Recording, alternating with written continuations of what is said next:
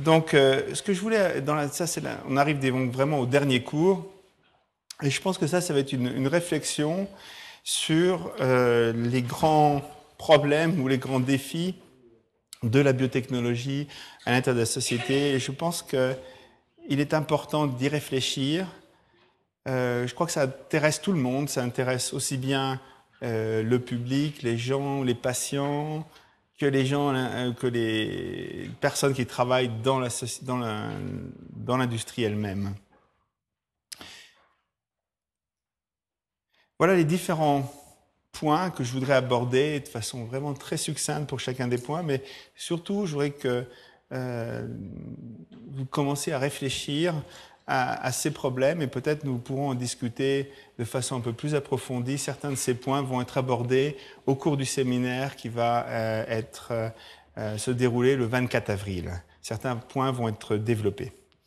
Alors voilà, les, les grands défis, et ça, ça parle maintenant peut-être de la biotechnologie plus particulièrement en France, ça va être la disparité qui existe entre l'Europe et les États-Unis. Et nous allons aborder un petit peu quelques raisons pour lesquelles cette disparité existe. La notion qui est un véritable problème euh, pour la biotechnologie, la notion de risque zéro. Le coût des médicaments. La notion de protection intellectuelle. Les relations avec l'université les grands problèmes médicaux qui sont en train d'être bouleversés, qui changent aujourd'hui, les problèmes éthiques. Et évidemment, il n'était pas question de faire euh, un cours sur la biotechnologie sans parler du problème des pays en voie de développement qui malheureusement n'ont pas accès aux bénéfices de cette industrie, ou disons on peut accès. Peut-être c'est intéressant d'y réfléchir comment est-ce qu'on peut changer cet état de fait? Voilà, donc c'est quelque chose que j'ai fait hier avant de, monter dans l'avion pour venir à Paris. J'ai essayé de vous montrer voilà la classification. J'ai pas les 20 parce que j'ai euh, il y a beaucoup d'ex à la fin, mais euh, les 18 premières sociétés de biotechnologie considérées comme sociétés de biotechnologie euh, dans le monde, et voilà la capitalisation boursière. Donc c'est une valeur. Je ne peux pas dire que c'est la valeur d'une société, mais c'est la valeur que les investisseurs donnent à cette société. Donc c'est au moins un élément de référence. Euh, vous voyez qu'Actelion est euh, dixième, et c'est pas pour ça que je vous montre cette euh, euh diapositive, c'est certainement pour vous montrer que parmi les 18, et si j'avais mis les 20, ça aurait été pareil, peut-être les 25, je crois que ça aurait été pareil, parmi les 20 sociétés, toutes sont aux États-Unis, sauf euh, Actelion. Donc évidemment, ça pose un énorme problème. Comment une telle disparité euh, peut euh, exister? Je vais essayer en quelques mots de résumer la différence entre la situation euh, aux États-Unis et la situation en Europe. Euh, je ne vais pas pouvoir aborder tous ces points, mais simplement pour, euh, vous faire réfléchir. En tout cas, ce sont quelques idées qui permettent, à mon avis, d'expliquer certaines différences. Alors, premièrement, les États-Unis, sont un énorme marché. Ça représente 40%, les États-Unis même représentent 40% du marché de l'industrie pharmaceutique. C'est un marché qui est en fait autosuffisant. C'est-à-dire qu'une société de biotechnologie peut très bien vivre et même être, si je crois que si on était dans la, diapositive précédente, Gelantech n'est présent qu'aux États-Unis. Donc on peut être la première société de biotechnologie au monde au point de vue capitalisation boursière et ne vendre aucun médicament en dehors des États-Unis. Donc ce marché est autosuffisant. L'Europe aussi est un grand marché, peut-être aussi grand que les États-Unis, mais c'est un marché morcelé. Il y a différents pays. Il faut organiser. On ne peut pas vendre euh, un, médicament de la même façon en France ou en Tchécoslovaquie. Et donc il faut absolument euh, organiser, avoir une structure beaucoup plus morcelée, beaucoup plus compliquée euh, par rapport à une structure américaine. Les prix sont libres aux États-Unis. Si on découvre un médicament en France et que le médicament est approuvé par les autorités européennes, il va falloir un an pour négocier les prix, si tout, va bien. Et ce prix, il est déterminé par le gouvernement, ce n'est pas un prix libre. Évidemment, lorsqu'une société de biotechnologie trouve un médicament, il peut le vendre le lendemain de l'autorisation, il peut le vendre sur le marché aux États-Unis et le prix est libre. Euh, aux États-Unis, les investissements vont euh, évidemment, sont en train d'augmenter de façon considérable, alors que, euh, parce qu'il y a aussi d'énormes sociétés, j'ai parlé de, fonds de pension, les plus grands sont aux États-Unis, et, il y a une, structure financière très grande, alors qu'en Europe, il y a beaucoup plus de petits investisseurs, mais il y a aussi, il faut dire, de très grands investisseurs aussi en Europe. Mais l'investissement euh, qui se fait aux États-Unis continue à être bien supérieur à l'investissement dans la biotechnologie qui se fait en Europe. Il y a aux États-Unis, je n'ai pas trouvé de mots pour décrire cluster, on me dit que c'est des grappes, mais il y a aux États-Unis la présence de ces énormes euh, centres où toutes les sociétés de biotechnologie se concentrent. Voilà, la majorité des sociétés se concentrent. C'est de côté de la côte ouest, la, Silicon Valley, euh, où euh, si, on, prenait ouais, Genentech existe, enfin, et, à côté avec la côte ouest, si on additionne Amgen qui va être du côté de, Los Angeles. Donc euh, une concentration de ces sociétés, mais de côté de la côte Est, euh, il y a autour de, Boston, dans le New Jersey, une énorme concentration de ces sociétés. Donc entre ces deux pôles, la majorité des sociétés que je vous ai montrées sont concentrées dans ces euh, clusters.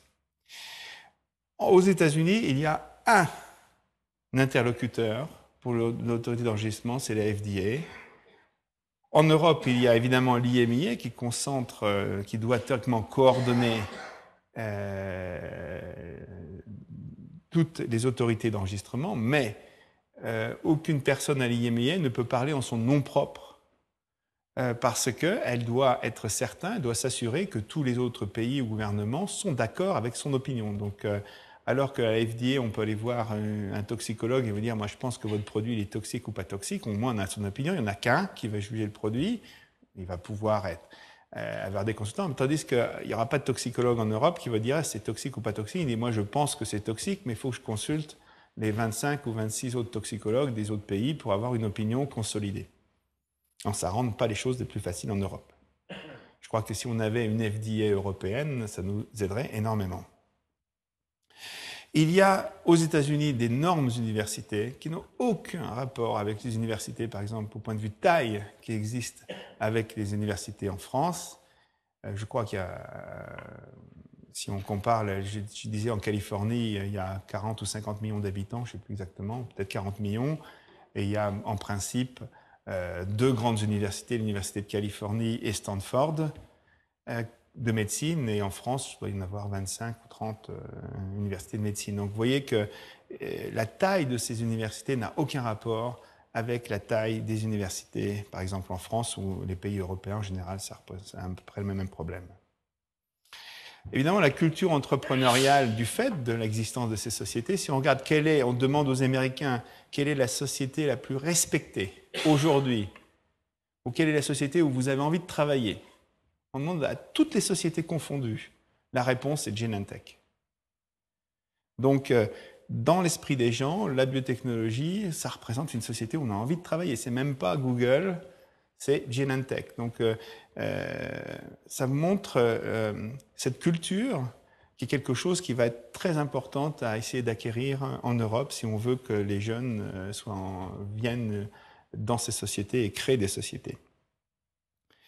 Évidemment, les conditions, euh, c'est un peu artificiel, tout le monde connaît le déficit américain, mais euh, le dollar faible et favorise, les conditions économiques aux États-Unis favorisent évidemment la création de sociétés aux États-Unis. Il ne faut pas du tout désespérer, je crois qu'en Europe, il y a des éléments très positifs, et je crois que si on arrive, euh, et je suis persuadé, c'est la vision qu'on a à Actelion, je crois qu'on peut tout à fait créer un Genetech en Europe, parce que d'abord, le marché européen est en croissance, des, tas de pays, la Pologne, la Tchécoslovaquie, tous ces pays euh, maintenant euh, viennent joindre les, premiers pays qui ont fondé vraiment cette communauté européenne. Il faut savoir qu'aux États-Unis, il y a des coûts légaux absolument énormes et qu'en Europe, nous avons la chance de ne pas avoir ces class actions, donc c'est aussi un avantage.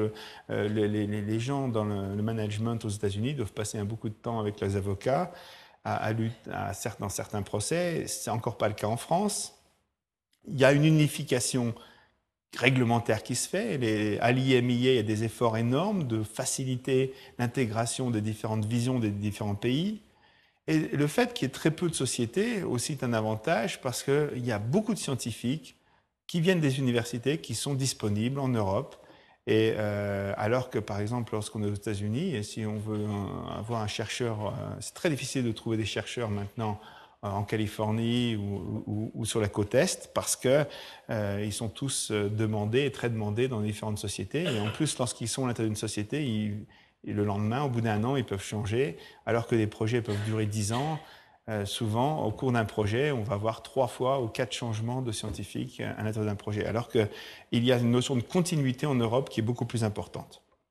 Et le fait qu'il y ait très peu de sociétés montre que si on a une bonne société, si on a une bonne idée, les fonds sont disponibles. Il n'y a pas de problème de trouver l'argent. Le problème, je l'ai dit dans le premier cours, ce sont les idées. Alors ça, c'était donc la différence entre les États-Unis et l'Europe. La notion de risque zéro.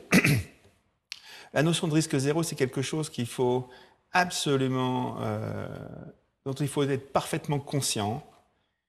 C'est quelque chose qui peut tuer l'innovation, euh, certainement tuer la biotechnologie, car il n'y aura aucun médicament qui sera mis sur le marché sans risque.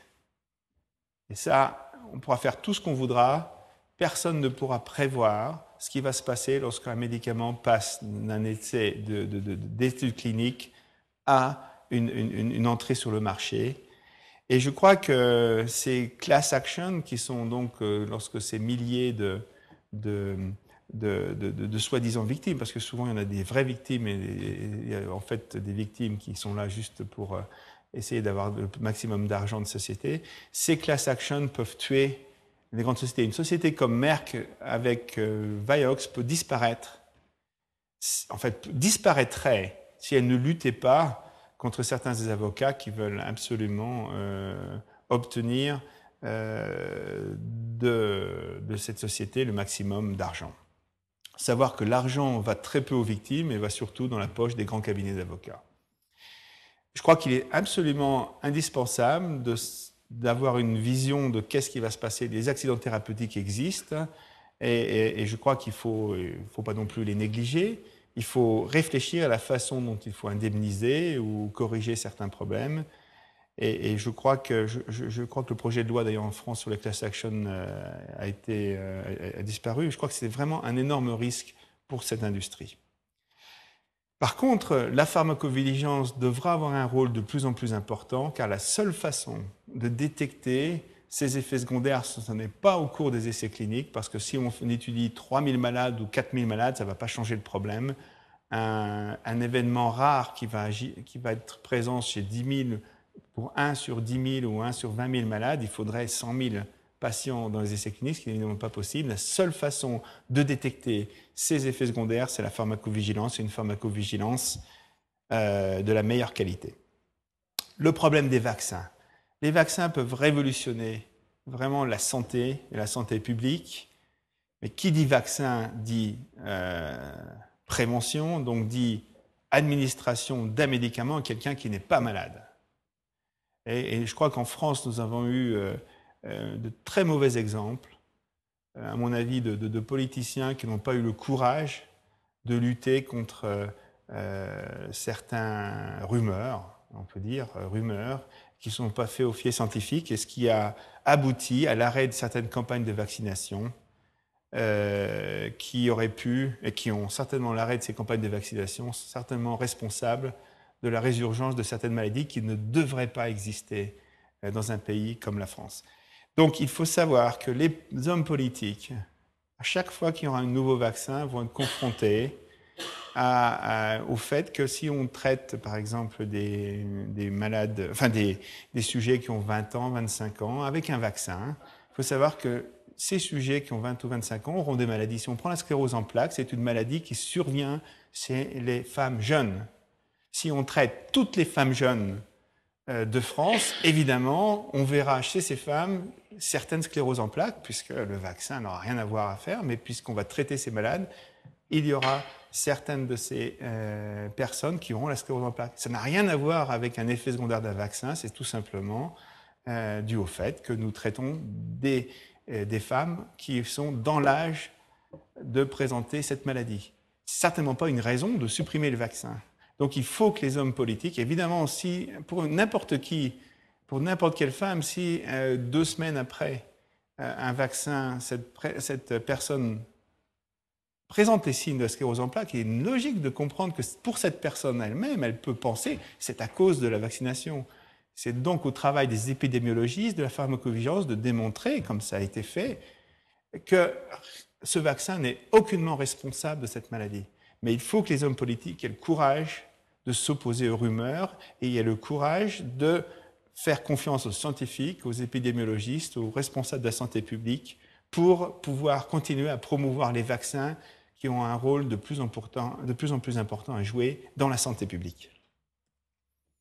Le coût des médicaments. J'ai essayé d'expliquer où était l'origine du coût de ces médicaments de biotechnologie. Je l'ai dit et je continuerai à le dire, les génériques ont un rôle essentiel. Il faut des génériques, il faut des biosimilaires, car l'argent n'est pas disponible de façon euh, infinie. Il faut trouver l'argent quelque part et il faut donc que les médicaments qui ont été protégés pendant leur période de couverture des brevets tombent dans le domaine public et puissent être vendus à un coût euh, plus bas, de façon à ce que de l'argent se libère pour les produits innovatifs. Et je crois que, en fait, euh, les biogénériques, les génériques représentent une part importante de la solution du coût des médicaments. On voit aujourd'hui que euh, l'argent dépensé pour les médicaments, je crois, en France l'année dernière a diminué entre 2006 et 2005, tout simplement parce que de grands médicaments deviennent, sont tombés dans le domaine public. Et donc, euh, les génériques ont pu être administrés à ces malades et on a pu donc diminuer le coût des médicaments. Donc, il faut absolument euh, que euh, les produits soient bien protégés par les brevets, mais que lorsque les brevets tombent, il est normal que les génériques apparaissent. Il faut savoir aussi que les médicaments peuvent avoir un impact positif, ce n'est pas uniquement un coût. Si on prévient, je l'ai dit, si on prévient, euh, si on, par exemple, si on prolonge la vie active d'une personne grâce à un médicament, on a un coût, enfin, on a un bénéfice positif du point de vue économique qui est considérable. Si quelqu'un a été éduqué pendant 10 ans, 20 ans et qu'il a une maladie incapacitante à 30 ans, euh, c'est une perte pour la société non seulement pour la personne, mais évidemment pour la société, énorme. Si un médicament, et je pense par exemple aux médicaments pour la polyarthrite rhumatoïde qui touche souvent des, des, sujets jeunes, si un médicament peut permettre à cette personne de continuer à travailler, ça a un impact positif considérable. Le coût des médicaments est évidemment menacé par les problèmes d'importation parallèle. Un, avion, ça coûte rien. Euh, il faut savoir que si un pays décide de façon politique de diminuer autoritairement le prix d'un produit, ce qui va se passer, c'est que ça va en premier bénéficier à des spéculateurs, j'appelle ça des spéculateurs, qui vont essayer de transporter euh, ce produit à bas prix d'un pays à l'autre. Parce qu'aujourd'hui, rien n'empêche, euh, à part certaines réglementations évidemment, mais rien n'empêche de transporter euh, certains médicaments d'un pays à l'autre. Il faut savoir que dès qu'une différence de prix entre deux pays est supérieure à 8%, même 6%, des euh, sociétés vont immédiatement commencer à essayer de, passer les médicaments d'un pays à l'autre. Donc l'importation parallèle est un énorme problème, évidemment facilité aussi par l'Internet, car il est possible de commander par Internet un médicament de façon euh, à, disons, sans savoir de quel pays l'origine de ce médicament est. Voilà, les conditions économiques. Les conditions économiques vont énormément changer. Le vieillissement de la population, j'en ai parlé. Euh, le nombre des personnes, euh, je crois d'ici 2050, on compte que le nombre des personnes au-dessus de 85 ans en France vont être multipliés par 4. Les coûts de recherche et de développement augmentent. Et euh, les sociétés euh, les gouvernements demandent de plus en plus, et j'ai parlé du risque zéro, demandent de plus en plus de sécurité d'utilisation et des essais cliniques qui sont de plus en plus longs. Les gouvernements ont de plus en plus peur de ces effets secondaires. Donc euh, la période dans laquelle, pendant laquelle le médicament va, va pouvoir être commercialement utile diminue. Est d'un côté entre l'apparition des génériques à la fin de la validation des brevets et euh, le développement clinique est de plus en plus long. Donc on arrive à des périodes qui vont devenir irréalisables. Donc je crois qu'il est très important, et j'ai vu par exemple que des pays comme le Canada viennent d'augmenter de 5 à 8 ans pour par exemple les maladies orphelines, la période de validation des, des brevets dans le cadre des maladies orphelines ces pays se rendent compte que ça devient économiquement infaisable si les essais cliniques continuent à augmenter en temps, parce que les brevets, eux, sont indépendants de la durée des essais cliniques et n'augmentent pas dans le temps. Donc il va falloir réfléchir à ce problème. Donc j'ai parlé de la pharmacovigilance qui coûtait très cher. Il faut savoir que pour un effet secondaire vrai, souvent il va y avoir 10 effets secondaires qui ne sont pas réels. C'est-à-dire que lorsque médecin va, va penser qu'un tel ou tel problème est dû au médicament, bien souvent, ça n'a rien à voir avec ce médicament. Donc, pour chaque effet secondaire, la société doit faire une véritable enquête policière et, par exemple, se rendre compte que cette, personne a pris un autre produit allergisant, a pris, donc, et, que l'effet secondaire qui a été détecté n'est pas dû au médicament. Donc, cette pharmacovigilance est quelque chose qui est très, euh, qui consomme beaucoup de temps et beaucoup d'énergie. Les coûts de production, euh, je, crois que les coûts de production sont en train de diminuer, euh, tant au point de vue de la, formation des anticorps, les technologies diminuent ces coûts de production. Euh, c'est la même chose pour la chimie. Par contre, les coûts de production sont beaucoup moins importants par rapport aux coûts de recherche qui représentent le véritable coût de la fabrication de ces médicaments. Donc j'ai parlé des biogénériques. Et je voudrais parler de la notion de, service médical rendu. Euh, c'est clair qu'on a deux buts en tant que société de biotechnologie, c'est d'améliorer la durée de vie des, des, patients, mais surtout, à mon avis, c'est plus important, la qualité de vie. Il faut savoir qu'il y a des problèmes très importants quand on parle de maladies orphelines, quand on qui sont des médicaments qui vont adresser des maladies orphelines. C'est une maladie qui va être euh, traitée, je crois, euh, moins de 200 000 malades en Europe, ou, moins de 200 000, en tout cas moins de 200 000 malades, des maladies qui sont moins fréquentes que, que 200 000 cas pour les États-Unis, je crois, à peu près 200 000 aussi, je crois, pour l'Europe. Donc des maladies rares et pour lesquelles aucune société ne voulait développer de médicaments parce que le marché était trop petit. Or, les gouvernements ont accepté de payer des prix plus élevés pour ces maladies orphelines de façon à stimuler la recherche dans ce domaine. Donc, ces maladies orphelines, euh, malheureusement, il y a de plus en plus de maladies orphelines détectées, caractérisées, et donc le coût des médicaments dans les maladies orphelines augmente et va continuer à augmenter. Alors, les médicaments de confort, souvent, sont négligés, mais je crois que par exemple, d'avoir euh, la douleur, c'est quelque chose de très, très important. Et un médicament qui prévient euh, la survenue de la douleur ou qui soulage la douleur est certainement un médicament aussi important que des médicaments peut-être qui vont prolonger de quelques semaines ou quelques mois la survie d'un malade.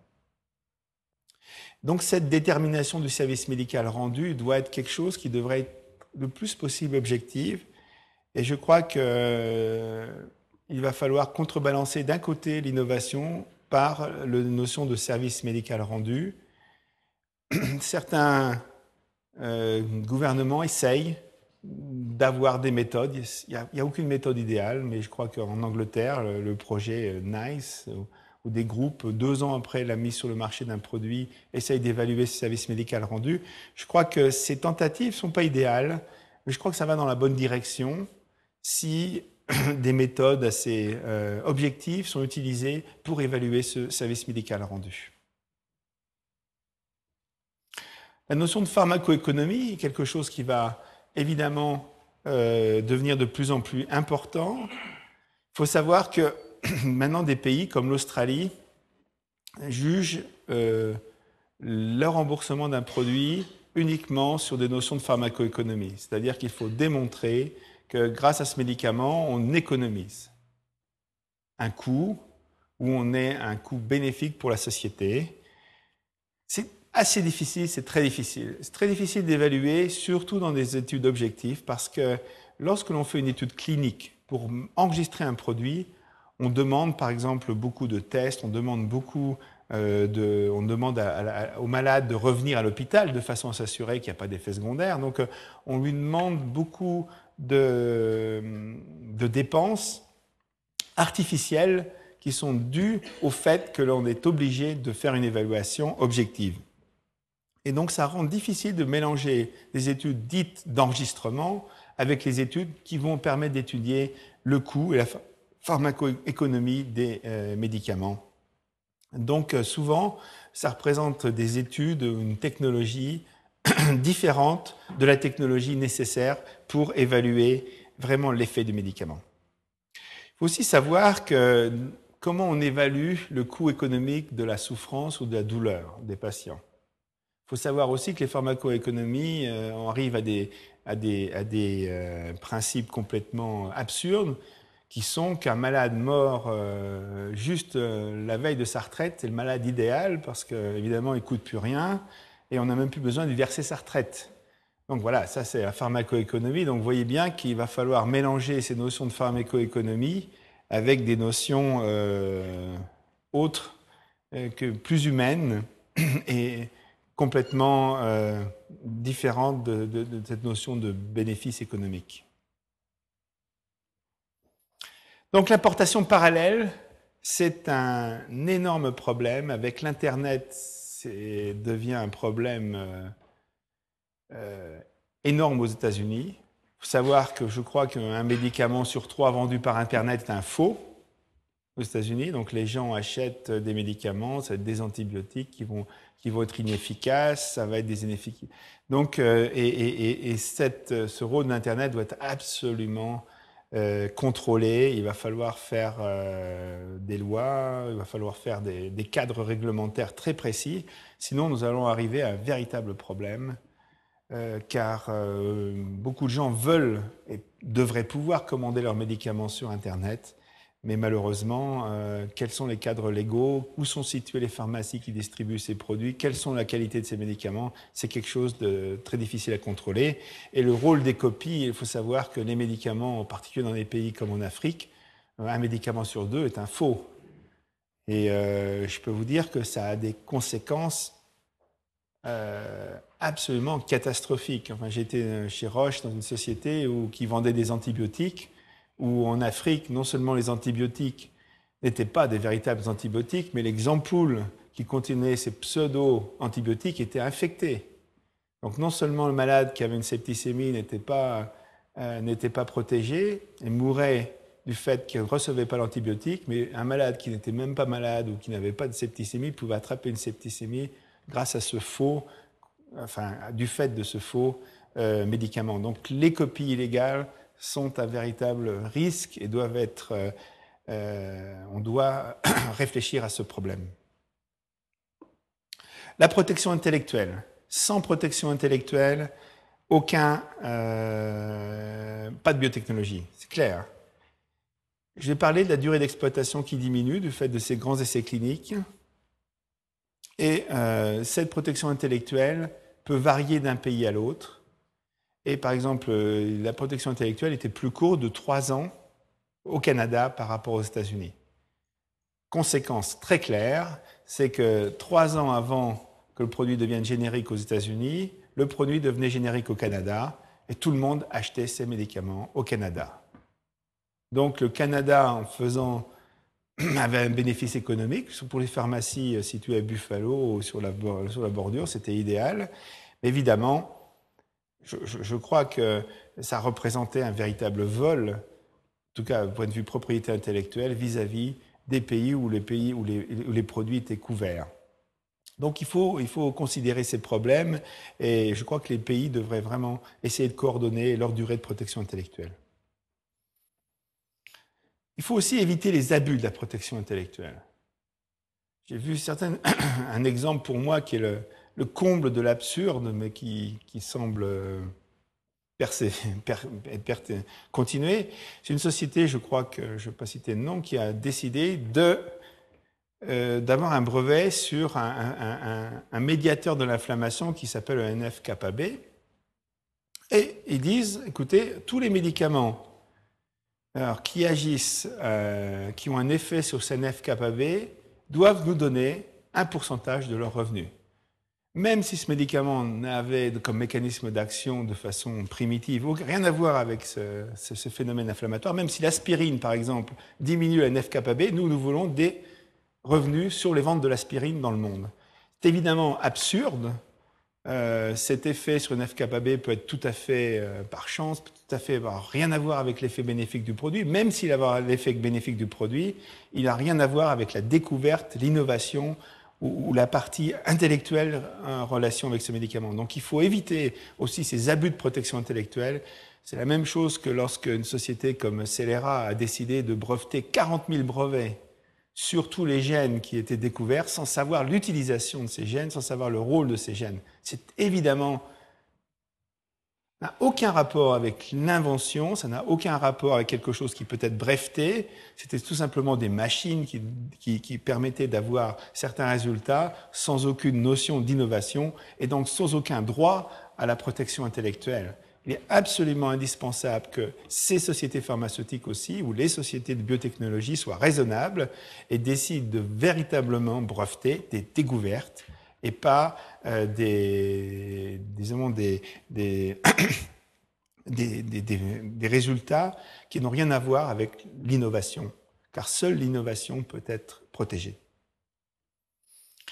Les relations avec l'université, euh, il faut savoir que ça va, quelque chose qu'on va aborder, et je vais peut-être pas le temps d'en parler, on va aborder dans, dans ce symposium, mais euh, il faut que les universités continuent à innover. Mais il ne faut pas qu'elle soit transformée en société, euh, pharmaceutique. Donc il va falloir trouver une façon euh, où les deux vont cohabiter. Parce que de plus en plus, certaines universités se transforment en sociétés euh, pharmaceutiques et perdent leur, leur mission d'enseignement et de recherche. Donc quels vont être aussi les grands problèmes médicaux dans l'avenir? Les maladies infectieuses évidemment le grand problème, à mon avis, qui va euh, impliquer euh, les gouvernements, la santé publique. Euh, je crois que tout le monde connaît la grippe aviaire, les problèmes de la grippe aviaire. Aujourd'hui, un malade qui a une grippe aviaire en Indonésie peut se retrouver en Europe le lendemain par avion. Personne ne sait. tous ces gouvernements vont être confrontés à euh, ces maladies. Et je crois que la biotechnologie, par sa flexibilité, par sa structure, a un rôle fondamental à jouer euh, pour euh, régler certains de ces problèmes, ou en tout cas adresser certains de ces problèmes. Le Tamiflu a été découvert par Gilead, que vous avez vu peut-être dans, la troisième ou la quatrième société de biotechnologie. Et donc, je crois que il est intéressant, il est important pour toute société de biotechnologie de se poser la question quels vont être les grands problèmes et les problèmes infectieux euh, qui vont survenir? Je sais que, enfin, nous à Actelion, nous avons un groupe qui est vraiment spécialisé dans la découverte d'antibiotiques et d'antibiotiques qui adressent certaines euh, bactéries résistantes à tous les antibiotiques qui existent. Et nous avons parmi les, les plus puissants des antibiotiques qui permettent d'adresser, par exemple, les maladies nocosomiales, avec ces germes résistants qui sont présents dans les hôpitaux. Savoir que les maladies chroniques augmentent de façon considérable. Le cancer est devenu, a passé euh, les maladies cardiovasculaires et devient le, tueur, euh, la maladie qui tue le plus de, personnes en Europe ou en, France. Euh, les maladies auto-immunes augmentent avec le vieillissement de la population, car en général, les maladies auto-immunes surviennent euh, en, grande fréquence chez les personnes âgées. Les maladies neurodégénératives, euh, quand on pense à la, maladie d'Alzheimer, qui devient aussi, qui est directement reliée au vieillissement de la population. Donc toutes ces maladies vont augmenter en fréquence, vont poser un véritable problème pour la société. Et ce sont le type de problèmes, à mon avis, qui correspondent aux challenges, aux, aux problèmes que devrait adresser la biotechnologie. Les maladies psychiatriques, aussi représente un problème considérable pour la société. Et je crois que, en tout cas, mon opinion est que des grandes découvertes qui vont venir dans les années qui viennent vont être des découvertes dans le domaine de la psychiatrie, car euh, grâce à, toute la technologie moderne, aux nouvelles techniques euh, de visualisation euh, de fonctionnement du cortex, grâce à la visualisation de la consommation, par exemple, de glucose au niveau du cerveau, je crois qu'on va réussir à peut-être mieux comprendre comment fonctionne le cerveau et à quoi sont dues certaines maladies psychiatriques. Alors évidemment, certains problèmes éthiques, et je ne veux pas aller vraiment, surtout pas euh, discuter, mais il ne faut pas que ces problèmes, euh, on parle du clonage, de l'utilisation des cellules souches, du, problème du diagnostic préimplantatoire, de la thérapie génique, évidemment du risque de l'utilisation de la biotechnologie pour des fins militaires ou de terrorisme, il ne faut absolument pas que ces problèmes soient un frein au progrès thérapeutique. Euh, il faut, euh, je crois, euh, que la société réfléchisse évidemment à ces problématiques. Je ne pense pas que toujours les lois soient la meilleure façon de répondre à ces problèmes.